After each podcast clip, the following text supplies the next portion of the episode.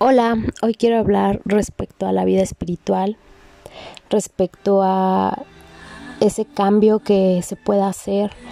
Y justo quiero hablar principalmente de cuando las personas escuchan la palabra de Cristo, cristianos, Biblia, eh, en el momento en el que escuchan alguna de estas palabras, eh, los comentarios se vuelven despectivos, viles, y esto me lleva a pensar que probablemente, sea porque pues alguna persona tuvo alguna mala experiencia o vio algo de alguna persona que pues tal vez reprobó su conducta o fue un mal ejemplo y tal vez lo que tal vez sus hechos no se alineaban a lo que predicaba, ¿no? Sin embargo, pues aquí la pregunta es, ¿realmente cada persona se ha tomado el tiempo para leer la Biblia? Otra pregunta podría ser, ¿realmente hay un criterio personal de este amado libro? Este libro que a lo largo de la historia ha padecido sangre, ha costado la vida de muchos hombres, está en la historia de la humanidad hay un parteaguas porque hay un antes y un, y un después de Cristo. Y justo lo que quiero compartir, que está en el capítulo 9 del libro de Juan, en el capítulo 9 del 1 al 12, dice que dice, al pasar Jesús vio un hombre ciego de nacimiento y le preguntaron sus discípulos, diciendo, Rabí, ¿Quién pecó, este o sus padres, para que haya nacido ciego? Jesús respondió, no es que pecó este ni sus padres, sino para que las obras de Dios se manifiesten en él. Me es necesario hacer las obras del que me envió.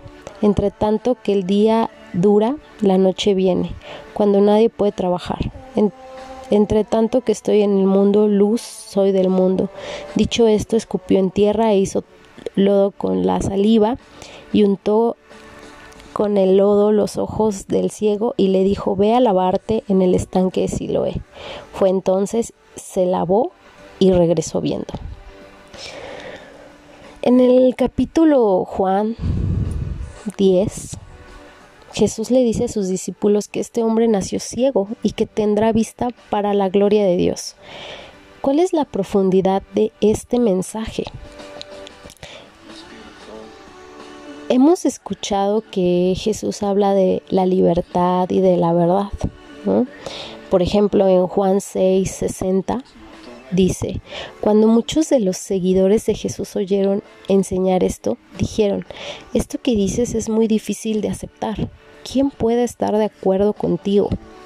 Al decir esto, esto que dices es muy difícil de aceptar. ¿Quién puede estar de acuerdo contigo? Me hace pensar en cuántas veces en mi vida yo dije lo mismo, justificando mis acciones y el por qué me comportaba así. Cuando fui confrontada, cuando mi corazón se expuso, mis intenciones, mis motivaciones, que claramente no eran las mejores, eh, estuve en una disyuntiva porque eh, me sentía confrontada y me enojaba y me justificaba y juzgaba, ¿no? Pero también, por otro lado, y aún con mi propio orgullo, eh, me costaba reconocer que había verdad en ello, ¿no? Pero también parte de esto, pues también había una tristeza, porque lo que Jesús confrontaba en mi vida, pues era cierto. Y aquí hay algo bien interesante, ¿no? Porque dice, ¿no? Dice, escupió en tierra, hizo el lodo con la saliva, hizo lodo con la saliva y untó con el lodo los ojos del ciego y le dijo, ve a lavarte en el estanque. Fue entonces y se lavó y regresó viendo. Al profundizar en esto me doy cuenta que Jesús es muy práctico. Él no se anda con rodeos, él era práctico en su mensaje. y confronta y tiene carácter. Y bueno, pues regresando a lo principal, cuando la, gente se refiere a los cristianos de una manera despectiva, para mí es mirar que están señalando algo que viene desde un punto de vista muy personal, ya que Cristo debe de habitar en cada uno de nosotros, sin señalar, sin juzgar a los demás, sino hacerlo parte de nosotros. Dicen por ahí, ¿no? Predicar con el ejemplo. No creo que cuando caemos en, en hacer comentarios contra otros cristianos o contra otras religiones o contra otras filosofías, caemos en cosas muy, muy, muy oscuras, ¿no? Y bueno, pues aquí voy con toda esta introducción. Mm, antes de conocer a Cristo, pues mi vida era una miseria. Mi vida pues estaba basada en un ambiente muy reprobable, estaba entumida por cosas muy, muy terrenales, ¿no? ¿Qué quiero decir con esto? Pues estaba sumergida en vicios, en fiestas, en un carácter horrible, sentimientos negativos, ¿no? Pero aquí hay algo bien interesante en la Biblia. Dice Hebreos 4:12 porque la palabra de Dios es viva y eficaz y más cortante que toda espada de dos filos, y penetra hasta partir el alma y el espíritu, las coyunturas y los tuétanos, y discierne los pensamientos y las intenciones del corazón. Justo lo que yo decía, ¿no? Que Dios expone lo más profundo de tu ser me hace pensar en Jesús cuando confronta a los fariseos. Sabemos que los fariseos eh, eran personas súper religiosas que solamente eh, hablaban desde la boca y no del desde el corazón, ¿no? Y bueno, todo esto me lleva a recordar que estaba espiritualmente muerta, Y Claro que al sentirme confrontada en todas las áreas de, mi vida fue muy difícil de aceptar, ¿no? Me sentía me sentía en una disyuntiva entre seguir con mi vida, que claro, claro que mi vida de vicios, de fiestas, de, mal carácter, eh, estaba llena de dolor, estaba como dando golpes al aire, ¿no? Y era como algo tan cíclico, tan doloroso, tan lleno de culpa, de vergüenza. Pero también me encontraba en, en creer en Cristo y decidir ir contracorriente sabiendo que también pues iba a ser juzgada por hacer lo correcto, que iba a perder a mis amigos de la fiesta, ¿no? A mis amigos de pues sí, ¿no? Del cotorreo. Sabía que tenía que dejar mis vicios, mi vanidad, honrar a mis padres, amar genuinamente, perdonar, humillarme, quitarme orgullo. Un sinfín de cambios que para todos son normales, ¿no? Que la gente puede decir, ay, eh, pues, ¿cómo no? O sea, ¿cómo vas a cambiar las fiestas con vicios y adicciones si eso es lo más divertido, ¿no? O cómo vas a cambiar eh, ese mal carácter, ¿no? O ese, no sé, ¿no? Como cosas que pueden parecer muy normales o burlarse, ¿no? Eh, pero pensando en esto, hay algo más profundo en, en todos estos comportamientos o estas conductas, ¿no? Eh, pero bueno, la otra parte es que pues yo quería ser radical, ¿no? Y, y también pues hay una promesa increíble en, en esto, ¿no? La salvación. Era claro que yo esa promesa no la podía rechazar. No podía rechazar saber que Dios tenía, tiene y tendrá planes de bien y llenos de esperanza para mí y para todos, ¿no? Para toda la humanidad. Pero lo más importante es que no podía rechazar su amor, su amor incondicional. Hay un proverbio que me gusta muchísimo que está en, es Proverbios 17:10, que dice, ganar más con un regaño, perdón, gana más con un engaño quien es inteligente que lo que gana el necio que recibe cien azotes. Y aquí la pregunta es, ¿qué es una convicción? ¿No? Y una convicción es la seguridad que tiene una persona de la verdad. O también puede ser la certeza de lo que piensa o siente. Y esto me lleva a tener la convicción de que el verdadero camino está en Cristo. Tener esa convicción me ha llevado a permanecer, a permanecer en su amor, en su presencia, en su deidad. Buscar permanecer es tener la convicción de su enseñanza, de lo que Él pues eh, nos quiere enseñar, ¿no? Así que dice en Juan 8, ¿no? Así que si el Hijo los liberta, serán verdaderamente libres. Conocerán la verdad y la verdad los hará libres. Ellos le contestaron, somos descendientes de Abraham y nunca hemos sido esclavos de nadie. ¿Cómo dices tú, serán libres. Jesús le respondió, en verdad, en verdad les digo que todo el que comete pecado es esclavo del pecado. Y esto me lleva a profundizar en, todo lo que les contaba de mi vida, ¿no? Vivir en la oscuridad es como vivir en una espiral. Eh, nubla el entendimiento, no nos permite conocernos y tampoco permitirá conocer a nuestro Creador. La oscuridad, el pecado, nos mutila, nos mutila el alma, el corazón, la razón.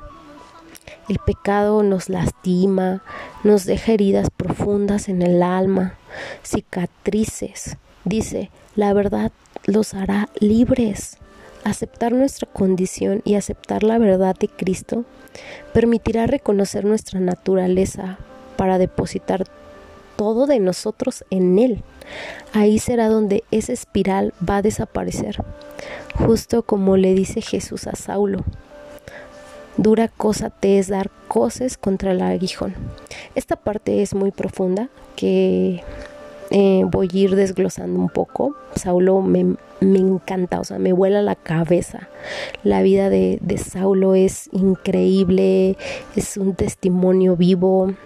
A veces me identifico con él, ¿no? Porque hay un cambio radical en él, pero no porque él lo quiso, sino porque realmente Cristo impactó su vida, ¿no? Las convicciones eh, son aquellas que nos llevan a obedecer de manera genuina. Simplemente buscas agradarle a Dios. ¿No? Dice el Salmo 37, ¿no? El Señor afirma los pasos del hombre cuando le agrada su modo de vivir. Y pues aquí hay un punto interesante cuando Jesús le dice a Saulo, dura cosa te es dar cosas contra el aguijón. Encontré un, un comentario de, este, de esta frase y dice expresión proverbial de la época, basada en la imagen de un buey que da patadas contra la misma aguijada con que el boyero lo estimula. En otras palabras, persistir en algo o en seguir con una actitud de manera que nos hace mal. También como querer que te peguen en el lugar que te duele, o peor, pretendiendo que por eso te deje de doler, cuando por el contrario, cuando por el contrario solo ganarás que te duela más. No insistas en persistir, persistir lo que ya Dios te dejó claro que no es bueno. Con la misma actitud que Dios ya te mostró que si sigues tomando de esa manera de esa manera y no cambias a otra, no va a darte resultado, no vas a avanzar, no vas a solucionar aquello que pretendes solucionar y hasta va a empeorar, ¿no? Eso es lo que dice pues el comentario. Bueno, ¿y a qué voy con todo esto? Quiero pues animarte a que conozcas el amor de Dios para tu vida. Y si crees en el Hijo de Dios, también te quiero animar a que renueves tu fe y que alimentes tu relación con Él. De verdad, vale la pena. pues quiero también parte de este devocional, quiero compartir de que yo tenía una vida realmente vacía, miserable y sin sentido. Por, por mucho tiempo de verdad intenté llenar mis vacíos con cosas muy, muy vanas y que además me produjeron mucho dolor y que dejaron heridas muy profundas en mi corazón. Al conocer a Dios y saber que soy amada de una manera incondicional, me llevó a quebrar mi corazón de piedra y a suavizarlo, a quitar esa coraza que realmente era miedo, era orgullo, ¿no? A conocer mi condición, a reconocer mi conducta que no era grata para él y para mí. Eh, aquí hay algo que me gustaría compartir después, ¿no? Que, que a veces nuestras, nuestra conducta tiene un porqué, pero bueno, eso ya será después, ¿no? Aquí lo importante es que yo me di cuenta de que cada una de, de, las conductas que yo tenía, eh, había algo muy profundo en cada una de ellas, ¿no? Y, y yo lo único que hacía era evadir mi, evadir mi realidad, ¿no? Mis amigos, mi familia, muchas personas me llegaron a conocer por una fama así, ¿no? Una fama como la de Saulo, ¿no? Que fue, fue un hombre judío, un ciudadano romano, un hombre que estaba entre personajes de alto rango, se juntaba con reyes y líderes de ese tiempo, un hombre instruido en letras y una infinidad de cualidades de este hombre. En verdad, él era un hombre admirable, sumamente letrado. Saulo, a pesar de tener todas esas virtudes, él fue partícipe de la muerte de Esteban.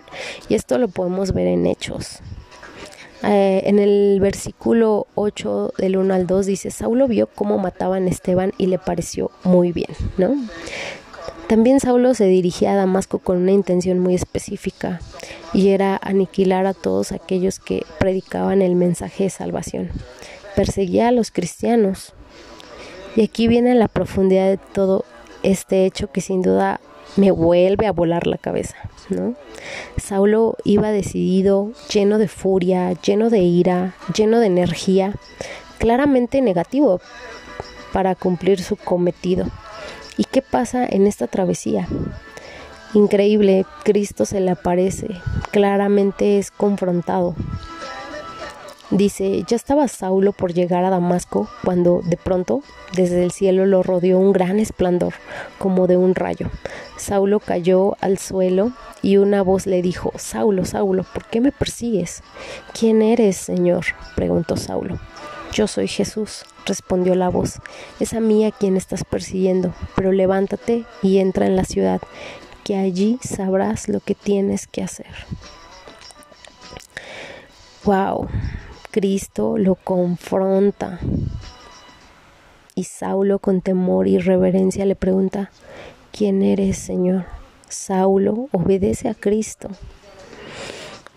wow, mm, me, me impacta saber que Saulo quedó en shock, ¿no? Después dice, por fin Saulo se puso de pie, pero aunque tenía los ojos abiertos, no podía ver nada. Entonces lo tomaron de la mano y lo llevaron a la ciudad de Damasco. Allí Saulo estuvo ciego durante tres días y no quiso comer ni beber nada. Dice, aunque tenía los ojos abiertos, no podía ver nada. La profundidad de esto, en términos espirituales, es cuando nos incapacitamos en algo. Vamos en busca de un Salvador, vamos en busca de ayuda, clamamos, así como pasó con Saulo. Un ejemplo, cuando, eh, no sé, cuando nos caemos, pedimos ayuda, ¿no? Cuando tenemos alguna incapacidad, ya sea física, emocional, ¿no? Pedimos, clamamos por buscar ayuda, ¿no? Y, y después, bueno, continuando, ¿no? Y después que todos caímos al suelo, bueno, este es el, testimonio de Saulo. Eh, ya después Pablo. Y después que todos caímos al suelo, oí una voz que me decía en el idioma hebreo, Saulo, Saulo, ¿por qué me persigues? Dura cosa te es dar cosas contra el aguijón. Dura cosa te es dar cosas contra el aguijón. Repito esta parte porque para mí ha sido impactante, reveladora y me convence de, de, de la profundidad de Jesús en cada uno de sus mensajes.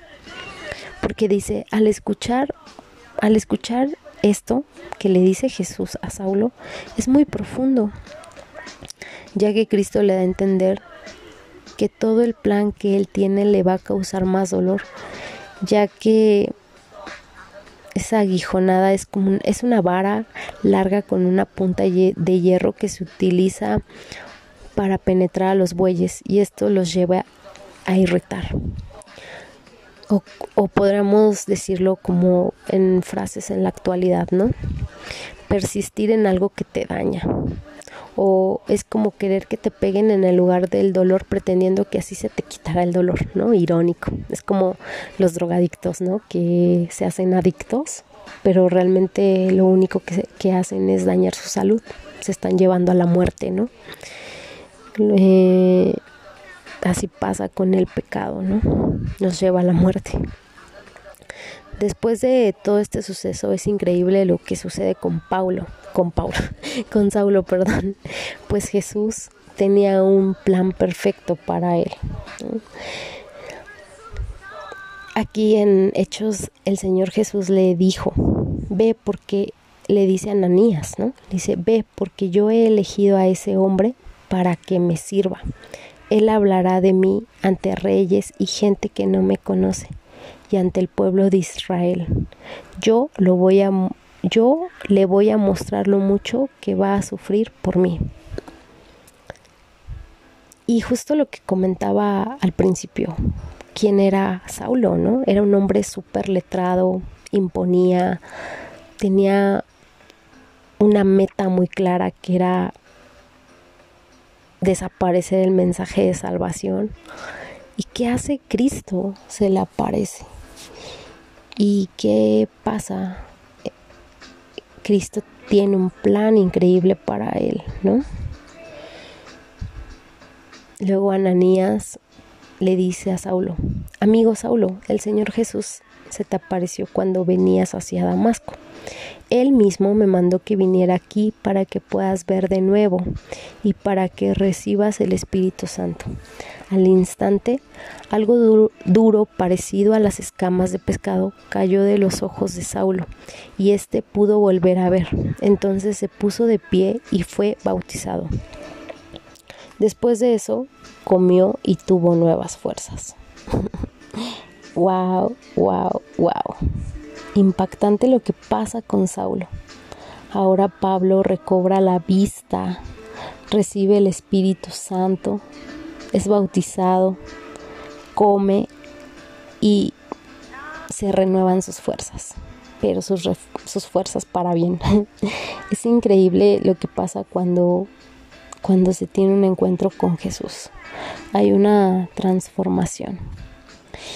Y la vida de, de Saulo, ahora Pablo, me, me deja reflexionando mucho en,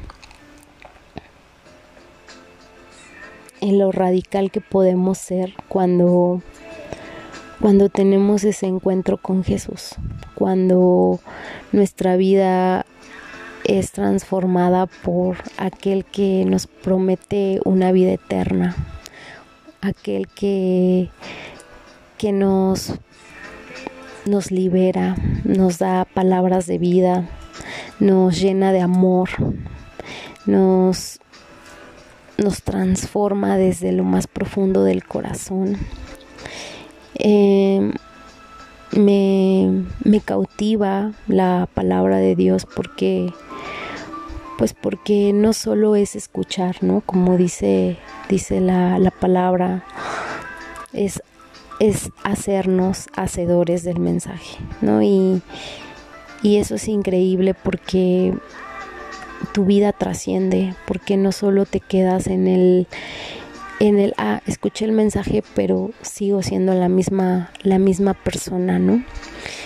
Y, y justo en, en Hechos 22, 3, voy a leerles el testimonio de, de Saulo Ahora Pablo dice, yo soy judío, nacido en Tarso, de Sicilia, pero criado en esta ciudad, educado bajo Gamaliel, en estricta conformidad a la ley de nuestros padres, siendo tan celoso de Dios como todos ustedes lo son hoy. Perseguí este camino hasta la muerte, encadenado y echado en cárceles y echando en cárceles tanto a hombres como a mujeres, de los cual, de los cual, del de lo cual pueden testificar el sumo sacerdote y todo el concilio de los ancianos.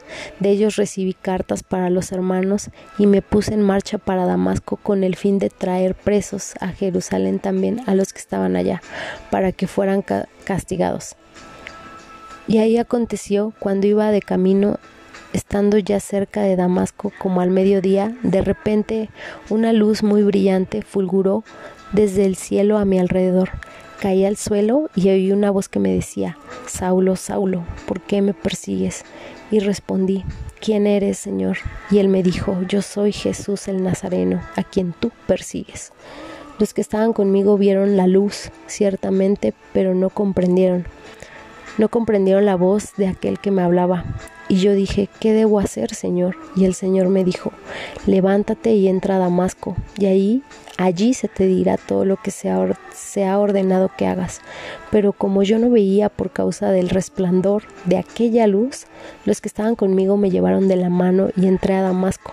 Y uno llamado Ananías, hombre piadoso según las normas de la ley y de quien daba buen testimonio de todos los judíos que vivían allí, allí, vino a mí y poniéndose a mi lado me dijo, hermano Saulo, recibe la vista. En ese mismo instante alcé los ojos y lo miré.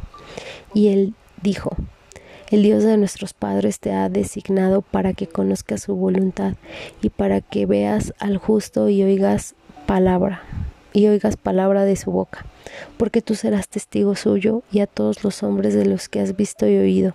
Y ahora, ¿por qué te detienes? Levántate y bautízate y lava tus pecados invocando su nombre. Cuando regresé a Jerusalén y me hallaba orando en el templo, caí en un éxtasis y vi al Señor que me decía, apresúrate y sal pronto de Jerusalén, porque no aceptarán tu testimonio acerca de mí. Entonces yo dije, Señor, ellos saben bien que en las sinagogas, una tras otra, yo encarcelaba y azotaba a los que creían en ti. Cuando se, derramaba la sangre de tu testigo Esteban, allí estaba también yo, dándome aprobación y cuidando los mantos de los que estaban matando. Pero él me dijo, ve porque te voy a enviar lejos a los gentiles. Es increíble lo que es increíble el contraste de, de la vida de, de Saulo. Y, y justo el pensar en, en esto, en todo lo que compartía, en mi propia vida, te puedo decir que vale la pena conocer a Cristo, vale la pena tener una una relación profunda con Él. Vale la pena experimentar su amor. Y muchas veces la gente se jacta de reírse, de burlarse, de criticar, porque no podemos ver a Dios, ¿no? Pero dice, dice la palabra de Dios que una fe sin hechos es una fe muerta, ¿no? Y, y obviamente al, leer la palabra de Dios y justo lo que veíamos al principio, ¿no? Que es como una espada de doble filo que penetra lo más profundo y pone a juicio nuestros pensamientos. Es lo que decía al principio, expone el corazón. La palabra de Dios expone el corazón, expone el corazón, expone las intenciones, expone nuestras nuestra conducta. Y eso debe de tener un impacto en nuestras vidas, no solo con escucharlo, no solo con, con decir, ah, sí, ya conozco el mensaje, ¿no? Va más allá, es ir a lo profundo, como dicen, dicen algunos amigos, ¿no? Es entrar, destapar el caño y mirar quién realmente eres. Y, reconocer tu condición espiritual y hacerte una nueva criatura. Eh, a veces la gente quiere pruebas contundentes, claras de que Dios existe pero Dios se manifiesta cuando tenemos el Espíritu Santo, cuando nos hacemos conscientes de nuestra conducta, así como Pablo, ¿no? Que dice que no que, que no veía, pero tenía los ojos abiertos, ¿no? Y después dice que recibió el Espíritu Santo y que le cayeron como escamas de los ojos y, vio y, tuvo una transformación y tuvo ese fuego ardiente por pelear por el Evangelio y ser una piedra viva para, para el mensaje de salvación. Lo mismo puede hacer con tu vida, con mi vida, Dios. En el momento en el que decidamos, ¿no? Como como le dice a este hombre ciego, levántate, y él se levantó, lávate los ojos y vio, y como con Saulo que se le cayeron las escamas y vio, y tuvieron una transformación profunda, y como con estos dos hombres, ¿no? Como con el hombre ciego que después de, después la gente dice, ay, que este hombre no era el ciego, toda la gente lo conocía como el ciego, ¿no? A Saulo toda la gente lo conocía por querer matar el mensaje de salvación.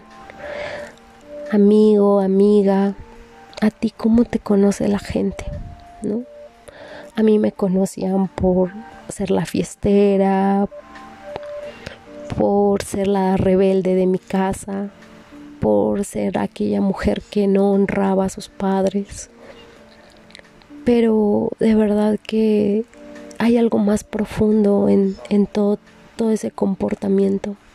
Hay una raíz en tu conducta, en tu carácter, si estás amargado, si tienes estrés, si tienes preocupación, si tienes inseguridades, si tienes miedos, si no sé, si tienes, em, si eres infiel, no sé, si vives en pecado, hay una raíz más profunda. Hay, algo más profundo en tu corazón y que necesitas ir a Dios y reconocerlo. Y la libertad, la libertad viene cuando morimos para vivir, ¿no? Y empezamos a vivir desde lo espiritual, empezamos a tener una mirada espiritual, empezamos a desapegarnos de, de todo esto, este mundo, ¿no? Porque al final pienso y digo, a veces queremos tener lo que otra persona tiene, a veces queremos ocupar un lugar que, que tiene otra persona, que puede ser una envidia, ¿no? A veces queremos, a veces no estamos satisfechos con quién somos, cómo somos. Quisiéramos ser como alguien más. A veces eh, nos enojamos, nos falta amor, humillamos, nos burlamos. Pero todo eso, amigo, amiga, tiene una profundidad, hay una raíz más profunda. Y tú no eres así. Tú necesitas que regresar al origen, regresar al Padre. Porque mira, o sea, en el, en el Salmo 139, del versículo 13 al 16, dice, porque tú formaste mis entrañas, tú me hiciste en el vientre de mi madre. Te alabaré porque formidables, maravillosas son tus obras. Estoy maravillado. En y mi alma lo sabe muy bien. No fui encubierto de ti. No fue encubierto de ti mi cuerpo, bien que en lo oculto fui formado y entretejido en lo más profundo de la tierra. Mi embrión vieron tus ojos, y en tu libro estaban escritas todas aquellas cosas que fueron luego formadas, sin faltar una de ellas. Esto es increíble, es increíble saber que, que Dios nos formó con amor, con cada detalle. De verdad, créelo. La ciencia, eh, muchas teorías sociales podrán decir o renegar la presencia de Dios, pero intuitivamente le conocemos. Es nuestra naturaleza estar, nuestra alma necesita estar apegada a ese creador, a nuestro creador, ¿no? Y, y de verdad analiza tu vida, analiza si eres feliz, si eres pleno, ¿no? Te lo digo yo que busqué mi felicidad, mi plenitud, busqué a Dios de muchas formas y me pasó lo mismo que a Saulo. Dura cosa te es dar cosas contra el aguijón. Y de verdad que llenaba mis vacíos con vicios, con amistades superficiales, banales. Era como si cada vez cavara un hoyo más profundo en mí. Pero ahora me doy cuenta que no necesito nada de eso para, para ser feliz, para tener paz. ¿no? Y, y bueno, pues solo quiero animarte a pues a que conozcas a Cristo, a que tengas una relación profunda con Él, a que de verdad, de verdad te abras o te des la oportunidad de, de conocer el amor tan profundo que Dios tiene para tu vida, esos planes tan perfectos que Dios tiene para tu vida. Eh, yo la verdad es que muchas veces en estos años de mi vida como, como discípula me he preguntado dónde estaría si no hubiera conocido a Dios, ¿no? Y créeme, créeme, créeme que sé muy bien dónde estaría. Sé muy bien mi condición sin Dios. Sé muy bien quién sería sin Dios. Y pensar en eso me llena de gratitud porque eh, él corrigió mi camino. Y de verdad, como dice en Romanos 8:39, ni lo alto, ni lo profundo, ni ninguna otra cosa creada nos podrá separar del amor de Dios que es en Cristo Jesús, Señor nuestro. De verdad, Él te puede hacer una nueva persona, Él puede salvarte, Él puede darte una nueva naturaleza, de verdad vale la pena. Es increíble vivir en Cristo, conocerle, tener una, una vida llena de abundancia, una vida eterna. Es vivir el cielo en la tierra. Vale la pena.